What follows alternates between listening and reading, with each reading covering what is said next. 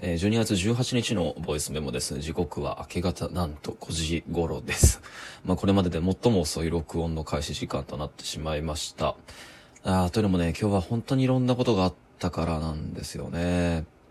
まあ簡単に話すと、今日は僕はこう午前中になんとか早く起きることができて、で、仕事のやりとりも進めつつ、えっと、ずっと読むのに苦労していた分厚い本があるんですけど、それも集中して3分の2ぐらいまで読み進めることができて、なかなか順調な滑り出しの日だぞと思っていたところ、えっと、同居人から連絡が入って、で、彼女は、その、まあ、一緒に住んでる人なんですけど、彼女は、あの、毎日京都から大阪に仕事に働きに出ていて、で、その彼女の職場のすぐ近くのビルか、火災にあったと。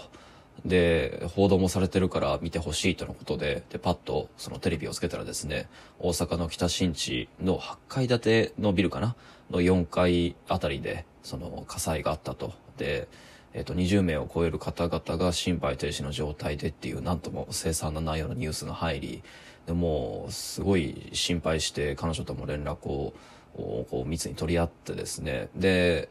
その彼女の職場は近いとはいえ、あの、こう、被害だとか、何かしらの危険が身に迫るようなことはなかったようで、それはまあ、とりあえず、一安心だと。けれども、その後、彼女が、こう、報道の様子を細かく追っかけていそうだったので、でそれはもう僕が、こう、止めてですね、というのも僕は僕で、えっ、と、もう2年前になりますね。2019年の、えっ、と、7月に、京都アニメーションの火災とか、ま放火事件ですね、放火殺人事件の報道を細かに細かに追っていたことで、で、あの時、こう、深く心を病んでしまった過去があったので、まあその経験から、まあ報道を細かく追うのはやめて、で、とりあえずは、今はこう、スマホ等でそういう情報を調べることはやめて、まあ仕事に専念しようと。で、その後、こう帰ってきたら、ちょっとこう気晴らしに遊ぼうよ、ということを話して、で、業務を終えて帰ってきた彼女と合流して、ご飯を食べて、なんとかこう明るい気分になってほしいものだったから、その、一緒に帰り道繁華街を散歩していると、なんと、今年の冬で初めてですね、雪が降ってきて、もうとてつもなく寒くなってきたので、カラオケに避難しようと。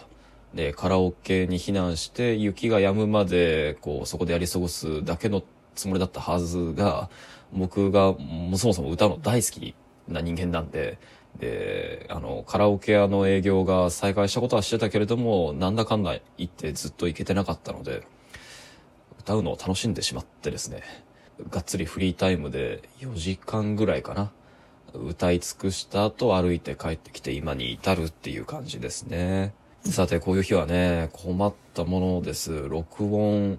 まあ、いつもはね、こう一日かけていろんなことを忘れていったり、でもかろうじて、いろんなシチュエーション、シチュエーションで引き継がれた、持ち帰れるだけのことを一つ、えー、寝る前にここで喋って録音して、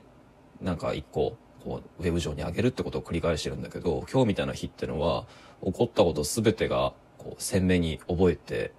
えー、しまっていてですね。あの、むしろ全部あまりにもこう情報が具体的に頭に入ってしまっているので、何を話すべきか、何を捻出すべきかってことに困ってしまうわけです。いや、けれどもね、やっぱり、うん、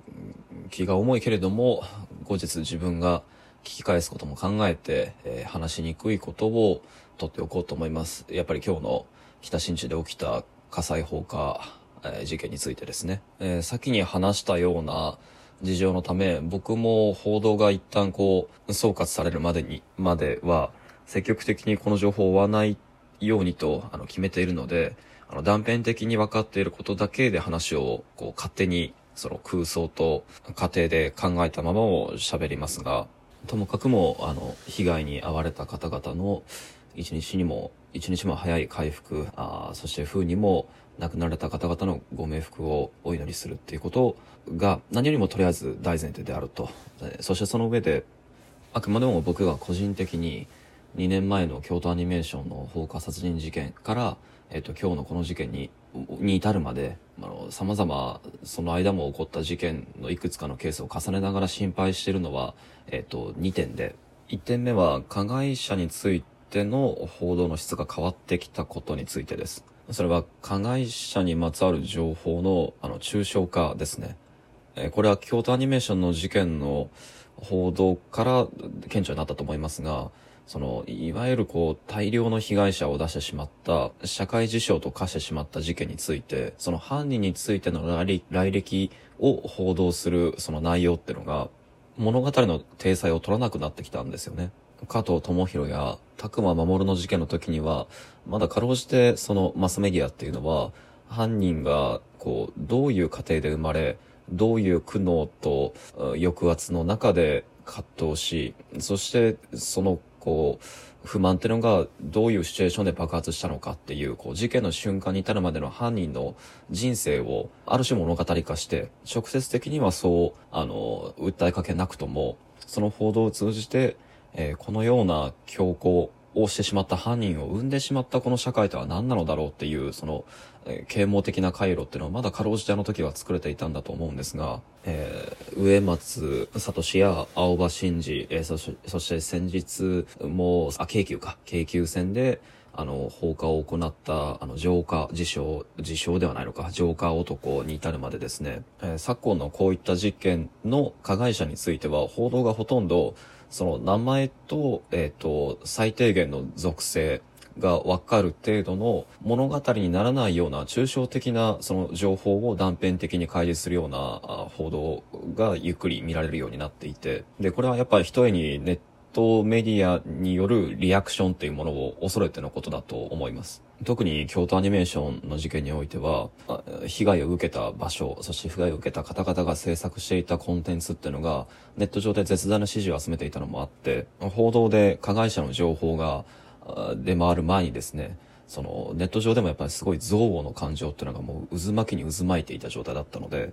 えー、各種マスメディアも、えっ、ー、と、それに応じてか、あの、被害者たちのディテールを、その、あの、詳しく、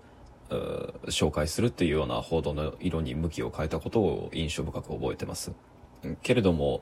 その他方の対応として加害者に関する報道を、まあ、少なくともあの時点の報道においては、犯人の名前と簡単な、まあ、つまりこう、こういう精神的な障害があるんだっていうことを認定されていたっていう、こう、社会的な、まあ、いろんな属性ですよね、を断片的に紹介するにとどまっていて、けれども、そういう断片的な属性の情報だけ渡されて、じゃあ、ウェブメディアではどんな反応がずっと、あの、特に SNS を中心にして繰り広げられていたかというと、その社会的属性に対するレッテル張りの応酬、対立、分断のもう地獄絵図だったので、今回もそれがまた繰り返されてしまうのではないかという心配がまず一つ。